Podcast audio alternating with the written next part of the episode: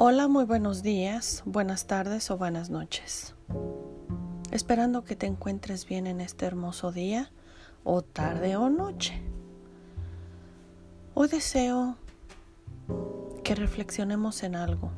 Y digo reflexionemos porque esto es para ti y para mí. Hay muchas veces que en el caminar de la vida pasamos aflicciones, pasamos pruebas, o somos testigos de las aflicciones y pruebas por las que otros pasan. Y lo vemos en el mundo, vemos todo lo que está pasando alrededor de nosotros, que no son cosas fáciles, son cosas que quebrantan nuestro espíritu, que nos duelen, el ver a gente inocente sufrir. Y tal vez también, como seres humanos, ¿verdad? Diríamos, que esa gente que está muriendo, esa gente, tal vez algunos malos, algunos buenos, pero están sufriendo, están muriendo, están pasando por tribulación, están pasando por pruebas. Y nos debería de doler a cada uno de nosotros. Y en ese doler y en ese sentir, si conocemos si conocemos de Dios, deberíamos de orar, deberíamos de, si alguien tiene necesidad,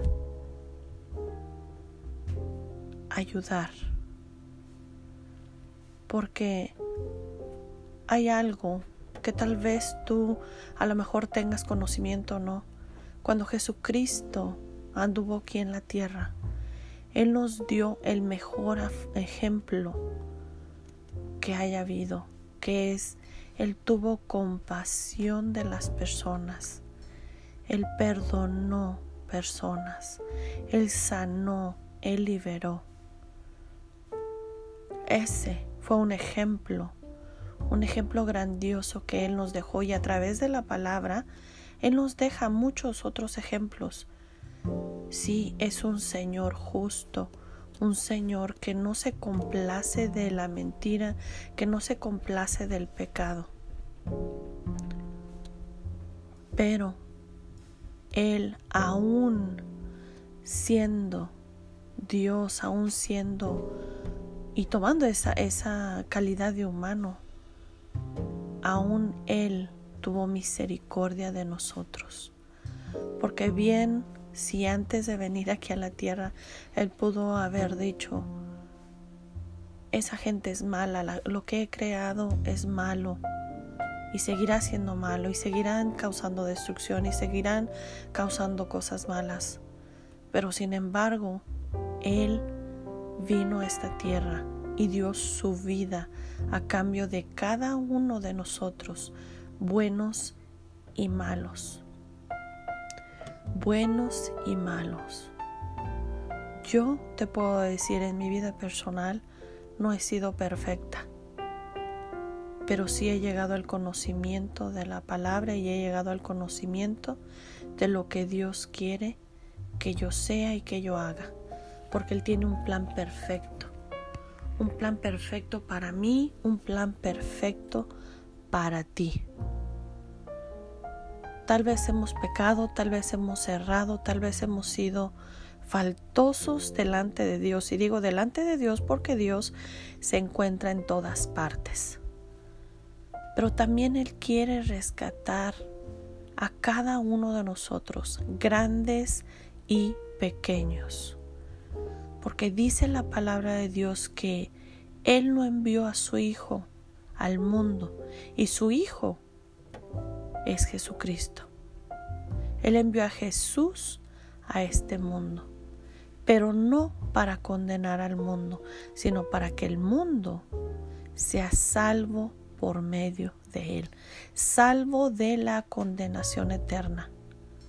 Y ciertamente las cosas no van a ser excelentes todos los días. Vamos a seguir teniendo pruebas, vamos a seguir teniendo cosas por las que vamos a pasar pero agarrados de su mano vamos a poder salir adelante, porque también dice su palabra, todo lo puedo en Cristo que me fortalece. Solamente a través de Él, porque humanamente nosotros no podemos. Somos incapaces tan solo de hablar y crear algo con nuestra boca y Dios así lo hizo. Él hablaba y eran creadas las cosas. Él puede hacer lo imposible posible. Escuchaste bien. Lo imposible lo puede hacer posible.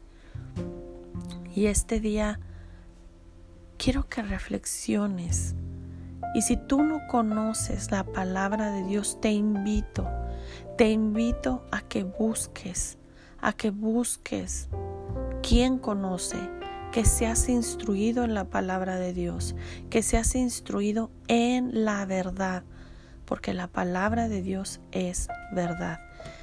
Y sí, hay equivocaciones que pasan en el mundo, pero también es importante entender, como dice también él en su palabra, el Señor está cerca de los que tienen quebrantado el corazón.